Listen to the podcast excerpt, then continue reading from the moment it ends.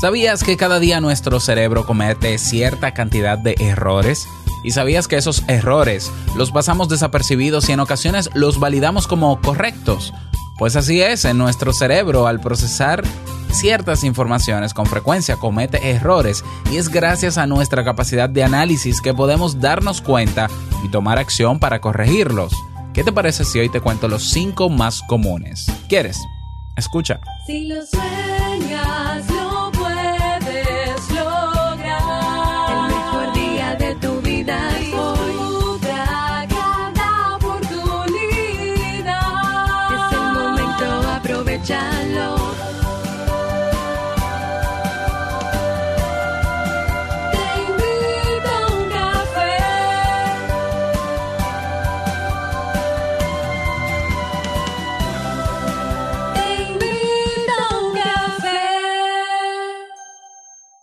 Y ahora contigo, Robert Sasuki, consultor en desarrollo humano y emprendimiento.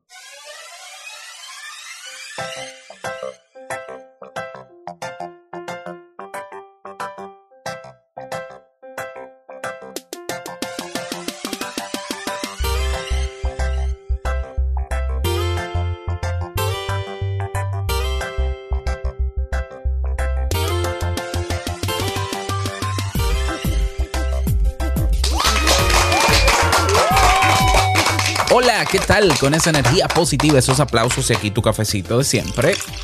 Espero que lo disfrutes. Damos inicio a este episodio 1125 del programa Te invito a un café. Yo soy Robert Sasuki y estaré compartiendo este rato contigo, ayudándote y motivándote para que puedas tener un día recargado positivamente y con buen ánimo. Esto es un podcast y la ventaja es que lo puedes escuchar en el momento que quieras, no importa dónde te encuentres y todas las veces que quieras. Solo tienes que suscribirte completamente gratis para que no te pierdas de cada nuevo episodio. Grabamos de lunes a viernes desde Santo Domingo, República Dominicana, para todo el mundo y más allá. ¿Ya? Y hoy he preparado un tema que tengo muchas ganas de compartir contigo y que espero sobre todo que te sea de muchísima utilidad. Tema que por cierto grabé ayer porque era el tema de ayer, pero inmediatamente terminé de grabarlo cometí el error de darle a un botón que no debí darle y se borró. Y como ya era muy tarde, para volver a grabarlo y presentarlo ayer, eh, pues se quedó para hoy y lo estoy grabando hoy mismo, eh, ya teniendo en cuenta no cometer el mismo error. Porque sí, yo cometo errores todos los días, pero yo no me castigo, yo simplemente digo, bueno, esas cosas pasan, eh, vamos de nuevo y se acabó. Así que ya lo sabes, por eso fue que no presenté episodios de ayer. Bueno, el día de ayer. Vamos a comenzar con el tema que he titulado Los cinco errores que comete nuestro cerebro cada día. ¿Cómo? ¿Que el cerebro comete errores? Así es, absolutamente. El cerebro comete errores. Y son errores muy frecuentes, son errores del día a día y que pasan desapercibidos para la mayoría de nosotros. Esos errores se han descrito en la psicología y se han estudiado y se les ha nombrado como sesgos cognitivos. No te puede parecer raro, yo he hablado de sesgos cognitivos muchísimas veces. Ya un sesgo cognitivo es un error en la manera en cómo el cerebro interpreta o procesa la información que viene de fuera a través de los sentidos. Eso es un sesgo cognitivo. Ya no es que el cerebro todo lo procesa mal. No, no, no. Hay ciertas informaciones o hay ciertas, bueno, sí, hay ciertas informaciones que eh, al hacer el match, al hacer la, digamos, que, que, que al cerebro querer darle forma y, y darle sentido y fondo y forma, pues se equivoca. Ajá, sí, se equivoca. Sí, así mismo se equivoca. Y es importante saber que existen estos errores de pensamiento, que son decenas. O sea, yo te voy a mencionar hoy los cinco más comunes. Pero si tú te buscas en Wikipedia, por ejemplo, sesgos cognitivos, te vas a dar cuenta de que hay decenas de ellos para todos los gustos. Si tú quieres comprender por qué el ser humano piensa y actúa de ciertas maneras, o piensa o interpreta las cosas de cierta manera, léete los sesgos cognitivos. ¿eh? Seguramente te verás reflejado tú también en alguno de ellos. Entonces, esos son los sesgos y la razón para que surjan estos errores es que el ser humano, y aquí es que está el problema, ¿no? ¿Por qué hay sesgos cognitivos? ¿Por qué comete el cerebro errores de manera tan frecuente? Es porque el ser humano necesita responder rápidamente a los estímulos que recibe. ¿Ya? Entonces, por esa razón, el cerebro emplea atajos, el camino más simple para interpretar la información que, es, que, que, le es proporcionada. ¿Ya? Ahora, no siempre ese camino conduce a una conclusión valedera o a la mejor de las decisiones. ¿Ya? Te pongo un, un ejemplo rapidísimo. Si tú estás chateando con una persona por WhatsApp en texto y esa persona eh, a una pregunta que tú le haces te responde con todas las palabras en mayúscula y te pone luego un emoticón, el, emoticón rojo de furia.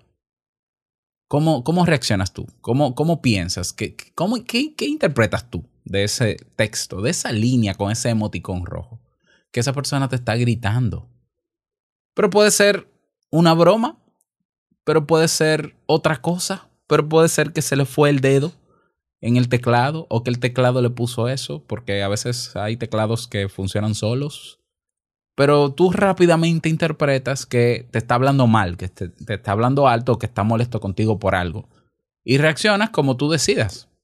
Pero esa es la interpretación rápida que hace nuestro cerebro.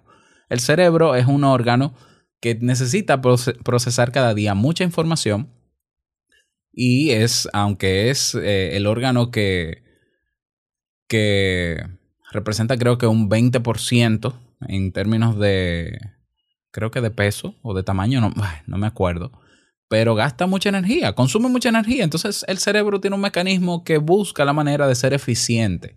Y por eso nosotros somos seres de hábitos, los seres humanos. ¿Qué es un hábito? Una respuesta automática que se graba, ¿ya? Se graba en el cerebro y que tú puedes hacerlas con los ojos cerrados. Por ejemplo, cepillarte, por ejemplo, ir al baño, por ejemplo, eh, no sé, eh, tomar la misma ruta al trabajo, hacer las cosas siempre de la misma manera. Es lo que llamamos vivir en automático. Sí, todos tenemos hábitos que nos permiten lidiar con el día en, en algunos momentos de manera automática. Bueno, eso es, esas son configuraciones que hace nuestro cerebro, por decirlo de alguna manera. Entonces, como el cerebro necesita responder rápido, o, nosotros muchas veces necesitamos responder rápido, pues a veces interpretamos la situación y reaccionamos no de la mejor manera. Si a esa intención de querer responder rápido le sumamos la educación que nosotros tenemos, esa educación que nos dieron de pequeños, tradicional, obsoleta y desfasada, de que nosotros sí necesitamos responder rápido a todo. Dime cuántos son 2 por 2, 2 por 4, 2 por 6, rápido, rápido, rápido. Lo que sabemos, lo que, de, de, lo cual nos damos cuenta cuando adultos que es inútil, que es mejor pensar bien las cosas y tomarnos el tiempo para responder de la manera más adecuada a la situación. Bueno, pero si le sumamos esa presión social, pues tenemos la mezcla perfecta de un cerebro que es súper desarrollado y avanzado y con capacidades que no tiene ningún otro animal, pero que, que falla constantemente en su, en su razonamiento. ¿Por qué? Porque necesita responder rápido y él coge lo que venga. ¿Ya? es decir, él toma. ¿cómo, ¿Cómo tú sueles reaccionar cuando te dicen tal cosa? De tal manera. Venga, venga, venga, venga, venga, venga, la respuesta, rápido, rápido, rápido. Salga, salga, salga. Ese es el cerebro. Venga, venga. Y, y cuando tú tienes hambre, ¿qué es lo primero que te dan ganas de comer tal cosa? Venga, venga, venga, venga, venga. Salga, salga, salga.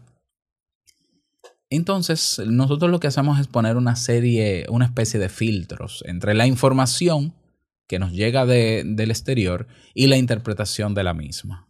¿Ya? Lo volvemos fácil para nosotros, pero inexacto desde el punto de vista de la razón. Y repito, no es algo voluntario, sino que eso opera de manera automática.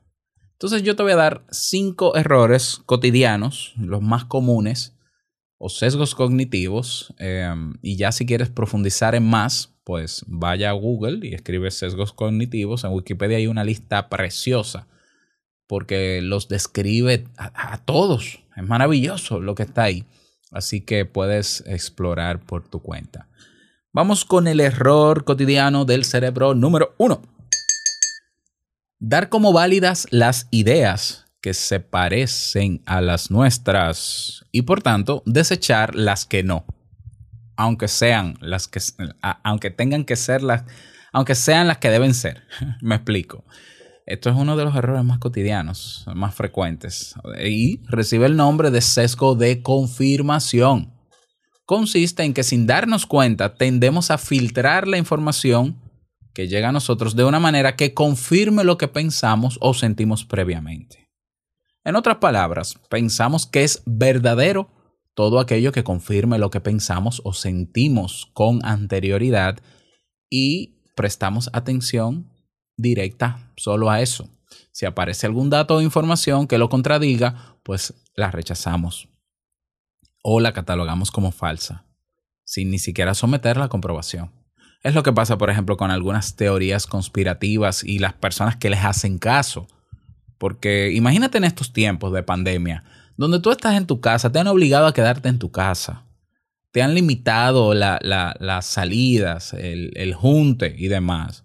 Y tú no tienes información detallada de qué está pasando, pero tampoco puedes confirmarlo porque no puedes salir de tu casa. Es normal que en algún momento tú pienses que algo se está tramando porque que- es que no puede ser que yo dentro del derecho ciudadano que tengo no pueda tener información que, que alivie mi incertidumbre y eso nos genera ansiedad.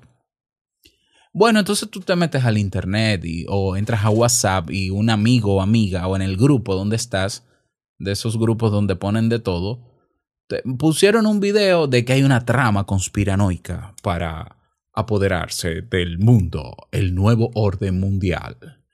Y por eso, y en el video que te mandan, te dicen que por eso es que no te dan esta información, por eso es que tú no sabes esto, por esto, por esto. Y comenzarán eh, eh, metiéndote en tu casa y luego te instalarán un chip. Ok, tiene sentido que hayan personas que crean en eso. ¿Por qué? Porque esa persona sospechó de eso y, y pudo crear en su imaginación la idea de que, oye, puede ser que algo está pasando más allá de lo evidente, porque es que yo no sé. Claro, tú asumes y supones, pero no puedes comprobar nada. Sin embargo, puedes creer en la teoría conspirativa porque simplemente confirma una sospecha que tú pensaste y que te llegó un día a la cabeza. Yo no estoy diciendo que no hayan teorías reales que se puedan confirmar y cosas que hayan pasado que uno sospechaba, pero hay personas que se centran demasiado en eso o que por más que le digan, incluso sale Bill Gates y dice, señores, yo no, yo no quiero inyectarle un chip a nadie, ¿qué tontería es esa? Yo estoy ayudando. No, no, no es cierto. Eh, sesgo de confirmación. Sesgo de confirmación.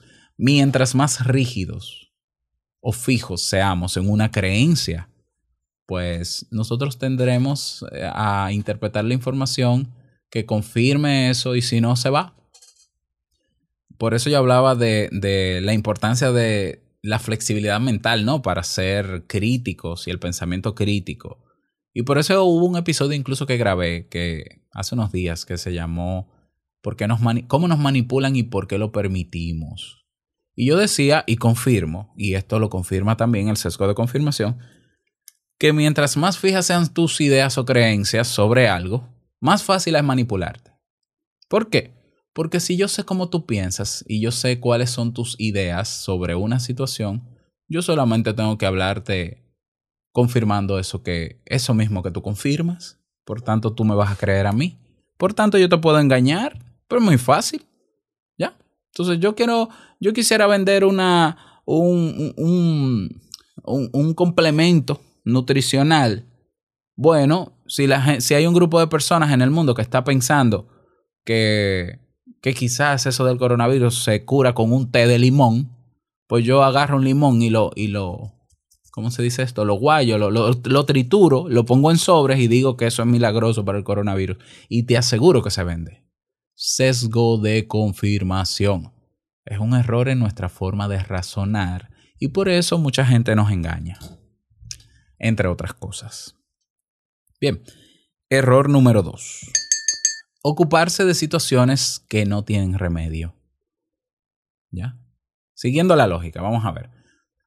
Todo aquello que no tenga solución o que resulte irremediable debería salir de nuestra, de, nuestra caja de preocupaciones.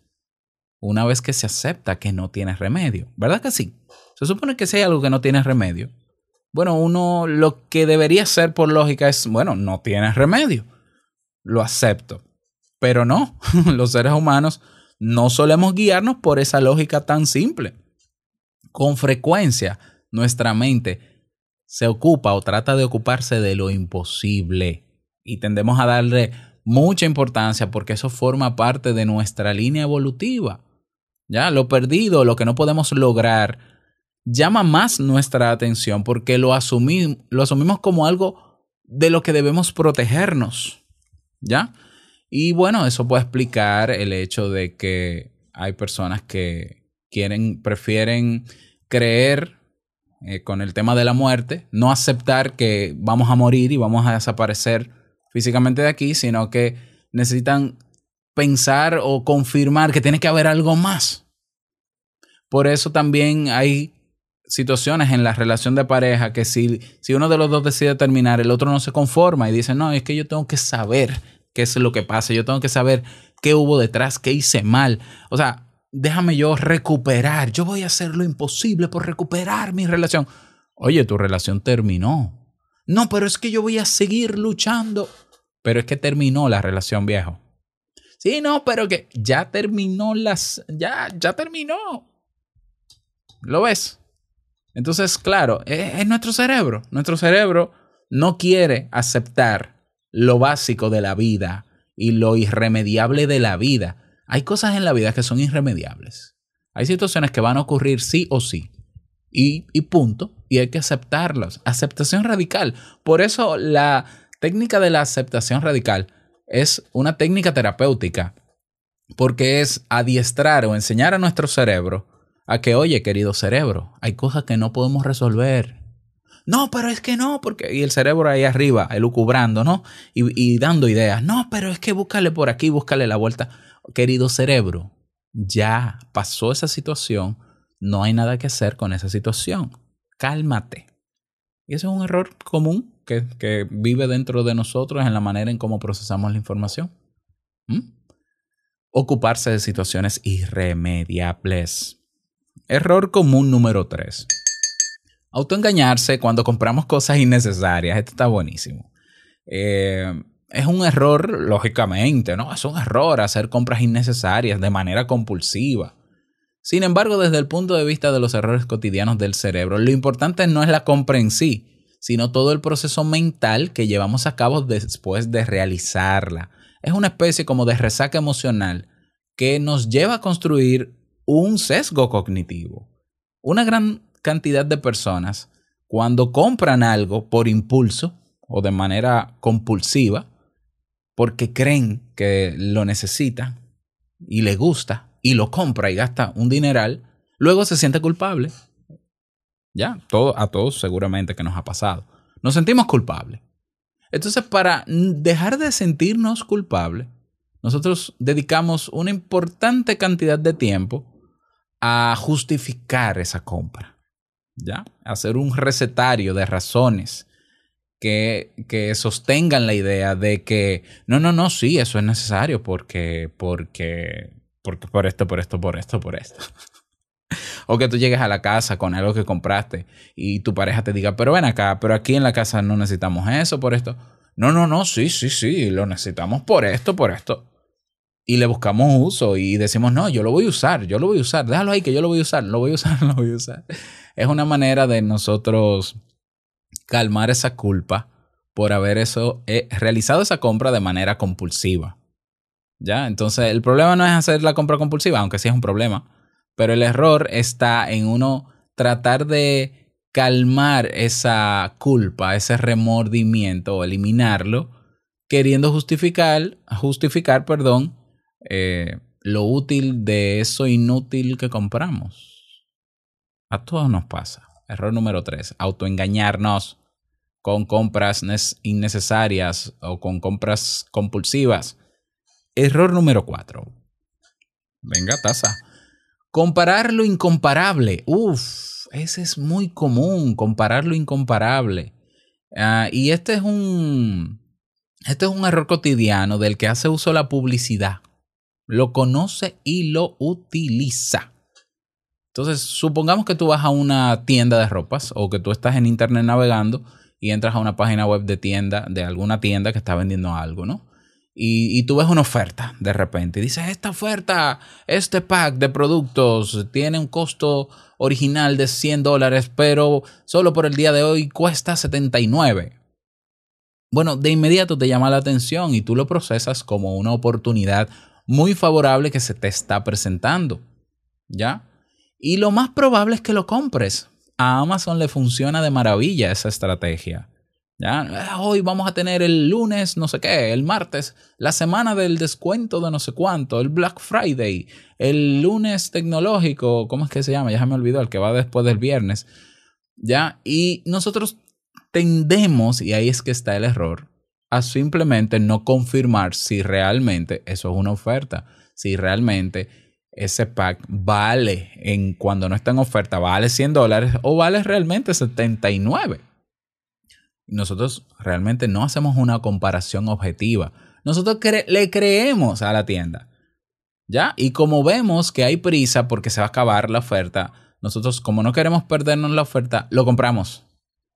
Ya pasa con el Black Friday. Yo he visto videos de personas que hacen, hacen una comparación en video para confirmar la veracidad de los precios en Black Friday. Van en agosto a Walmart, por ejemplo, por poner un nombre, ¿no? A un almacén de esos. Van en agosto y ven un televisor. Un televisor de no sé cuántas pulgadas que tiene un precio de 500 dólares. Marca tal, modelo tal. Y ese televisor de 500 dólares es acaba de salir, es decir, es modelo del año 2020, el de agosto, que vale 500 dólares, de la marca tal. Y en Black Friday, ellos van el día, van el día antes del Black Friday a ver las ofertas que van a salir al otro día y ven el televisor más barato. Pero cuando se fijan bien en el modelo, se dan cuenta de que ese modelo de televisor no es el del año que estaba en agosto, es del 2018, que seguro estuvo guardado en un almacén porque la gente tiende a comprar lo más, lo más reciente cuando va a comprar algo nuevo. Sacan el viejo, el de 2018, que ni tan viejo es, lo ponen más económico, pero realmente no es que está más económico, es que se ha devaluado el precio porque pasaron dos años. Y te lo ponen ahí del mismo tamaño que el 2020, la misma marca, pero otro modelo. Tan. Ok, nosotros no solemos hacer ese tipo de confirmaciones. Nosotros tendemos a creer en la marca. Y por eso algunos nos engañan. ¿Ya? Y por eso a veces nos engañan. A veces, ¿no? Porque a veces no. Entonces, comparar, eh, comparar no comparando o comparar lo incomparable es un error de nosotros. Ah, mira, hay que aprovechar porque esto está en oferta. ta, ta, ta. Eh, detente ahí. ¿Estás seguro? Deja reposar la idea. Espérate un día. Vamos a ver. Vamos a esperar que salga de nuevo la oferta y vamos a confirmar si realmente el precio original no es ese que te están vendiendo. Ya, pero eh, nosotros tendemos a tomar decisiones rápidas cometiendo ese error. Creerle al, al que a todo lo que diga oferta o aprovecha o cupo limitado, aprovechamos y nos metemos sin averiguar realmente. Y error número 5. Creer en lo opuesto para tranquilizarnos. Según varios estudios llevados a cabo por Edward Punset, profesor de ciencia, que en paz descanse, ciencia, tecnología y sociedad en la Universidad Ramón Llull, el cerebro tiende a cambiar la percepción que tenemos de la realidad cuando esa realidad nos atormenta de modo muy significativo. Lo llamativo es que suele llevarnos a creer lo opuesto para tratar de calmar la ansiedad, ¿ya? Que, nos, que se nos puede despertar. ¿ya? El ejemplo más clásico es la negación de la muerte. Muchos no logran tolerar la idea de desaparecer definitivamente y por eso, independientemente de las creencias religiosas, tienen la convicción de que la vida se extiende más allá de la muerte. ¿Ya? A pesar de que científicamente no hay ninguna evidencia que respalde eso, es un tema de fe y de creencia, pero se niegan a pensar de otra manera. ¿Mm? Eso es un, digamos que se considera error. ¿Por qué? Porque volvemos, estamos negando algo que es evidente, algo que es real, real, perdón. Bueno, me pasó una desgracia. No, pero eso fue Dios que lo quiso. ¿Lo ves? Es como que, ah, bueno, pues yo acepto la voluntad de Dios. Eso, eso es un, un error en la forma de pensar, porque es una manera otra vez de autoengañarnos simplemente para regular una emoción, para regular nuestra ansiedad, para quitarnos la tristeza. Ay, es que los designios de Dios son así. Créelo. Ah, ok, me calmo. Dios quiso que a mí me cayera un rayo, que, que mi casa se rompiera o que perdiera este familiar. ¿Ya? Entonces, bueno, si, si eso ayuda, yo no sé si eso ayuda, realmente no lo he investigado, pues que ayude.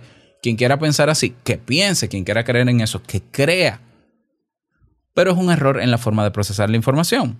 Si vino una catástrofe, vino un, un, bueno, ahora que vino una tormenta hace unos días al país y se llevó tu casa, bueno, la realidad es que se llevó tu casa. Y obviamente es doloroso, hay que vivir un duelo, genera ansiedad, pero son emociones que se pueden soportar. Es decir, nadie se muere por un duelo. ¿Ya? Son, son situaciones con las que tenemos que lidiar y afrontarlo.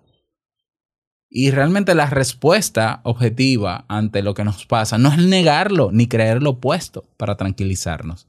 Es afrontarla con el dolor que tenemos. Afrontarlo. Y es una manera de nosotros crecer como seres humanos y madurar psicológicamente. ¿Ya? Entonces, estos son apenas algunos ejemplos de errores cotidianos del cerebro. Hay muchísimos más, muchos más sesgos cognitivos. Búscalos de verdad, te va a encantar.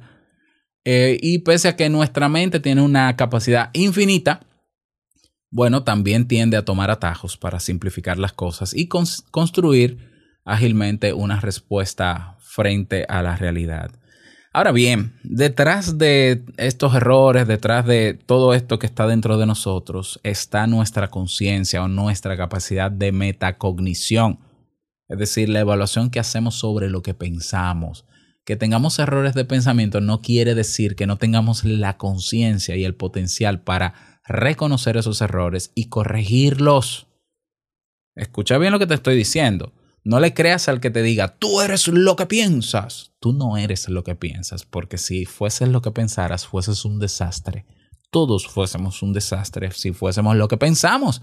Porque al final el pensamiento y la idea que llega a tu mente es producto de una interpretación y un procesamiento que hace nuestro cerebro, de los cuales muchas veces comete errores. Tú eres lo que tú de, tú, tú eres la decisión que tomas para tomar acción frente a lo que está en tu cabeza. Eso sí. Eso sí tú eres. ¿Qué quiere decir esto? Que nosotros podemos entrenarnos y estar pendientes a los errores que puede cometer nuestro cerebro antes de tomar una decisión. Nosotros podemos pausarnos y estar en modo slow y ante una situación que requiera respuesta, esperar, no responder inmediatamente evaluar qué está pasando por mi cabeza y evaluar qué tan certero, objetivo o claro o correcto o adecuado, como quieras, es lo que está pasando por mi cabeza. Tú no tienes por qué creer todo lo que pasa por tu cabeza. No debes, de hecho no debes creer en todo lo que pasa por tu cabeza. Lo primero que tienes que hacer es dudar de lo que pasa por tu cabeza. ¿Ya?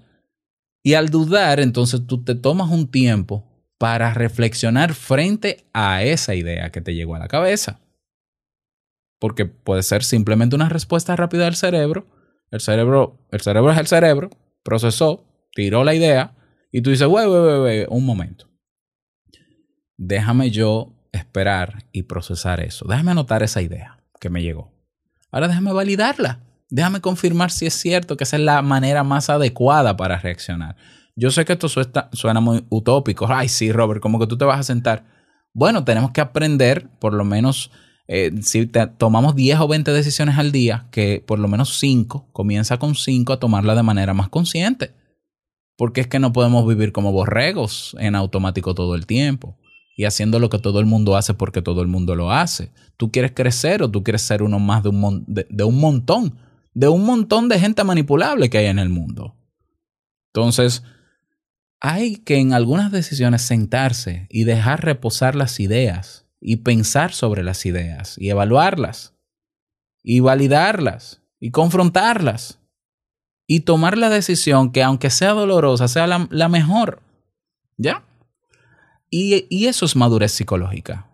Y eso es crecimiento verdadero personal. No di que no, tú créele, créele a lo que piensas, pero ven acá. Pero si lo que pienso es el resultado de un procesamiento que tiene fallos, porque está confirmado que tiene fallos, vale, yo tengo conciencia, que bueno, tengo la capacidad de metacognición. Recuerda que el pensamiento es un recurso más con el que cuenta el ser humano, igual que las emociones. No es el fin, no eres tú. Lo que piensas no eres tú. Entonces podemos, podemos practicar, abrir los ojos ante lo que pensamos y antes de tomar una decisión y tomar acción, tenemos la capacidad de pensar, analizar y evaluar sobre lo que pensamos. Eso es una capacidad que no tiene tampoco ningún otro animal. Si bien nuestro cerebro se acomoda y busca atajos para responder rápido, pero también tenemos otro. Es como si fuese otro cerebro. ¿eh? No quiero decirlo porque no es así. Pero nosotros tenemos una parte que es como que un filtro que dice, wait, wait, wait, wait, esta idea que llegó, señor cerebro, ¿qué es esto? Y el cerebro te va a decir, no, esto se justifica por esto, esto y esto. Un momentito. El que decide al final soy yo. Y yo sé que suena raro, pues tú dices, pero Robert, tú eres tu cerebro porque el cerebro es tuyo. Sí y no. Sí y no. es decir, yo puedo confrontar lo que yo mismo pienso. Yo puedo ser crítico frente a lo que yo mismo pienso y siento. Y eso es lo que nos ayuda a regular las emociones. Y yo puedo regular mis emociones. Y puedo regular mi comportamiento. Y mi cabeza puede, en mi cabeza puede haber un desorden de cosas. Y aún así yo actuar de la manera adecuada frente a situaciones. Sí, nosotros tenemos esa capacidad. ¿eh? Que no te engañe el que te diga, no, porque tú eres lo que piensas. Ah, pues tú eres un animal. Porque es que nuestro cerebro te da tanta información y tantas decisiones, la mayoría de ellas cerradas y distorsionadas, que estaríamos matándonos todos. ¿De dónde tú crees que viene la moral? ¿De dónde tú crees que viene la ética de esa capacidad de análisis que tenemos? Porque nuestro cerebro ni es ético ni es moral. Es un cerebro que está ahí soltando ideas. Responde rápido, responde rápido. Te golpeó, golpéalo. O sea, te atacó, atácalo. O sal corriendo. Rápido, muy instintivo. Nosotros con nuestra capacidad de análisis podemos ser lo que somos hoy, seres humanos civilizados. Así que vamos a hacer uso de eso. Vamos a hacer uso de eso. Ese es el tema para el día de hoy. Espero que no se me borre esta grabación. Yo espero que no. Espero que te haya servido. Me encantaría que te unas al debate y comentes sobre este y otros temas, cualquiera de los temas. Ah, únete a nuestro grupo en Telegram, ¿por qué no? Ve a nuestra página web teinvitouncafé.net y ahí tienes un botón que dice comunidad. Si quieres apoyarnos económicamente para sostener y ayudar a que este proyecto se mantenga en pie, también tienes un botón que dice apóyanos. Y nada más, que pases un bonito día, que seas súper productivo y no quiero finalizar este episodio sin antes recordarte que el mejor día de tu vida es hoy y el mejor momento para comenzar a lidiar con esos benditos errores de nuestro cerebro es hoy, es ahora mismo. Nos escuchamos mañana en un nuevo episodio. Chao.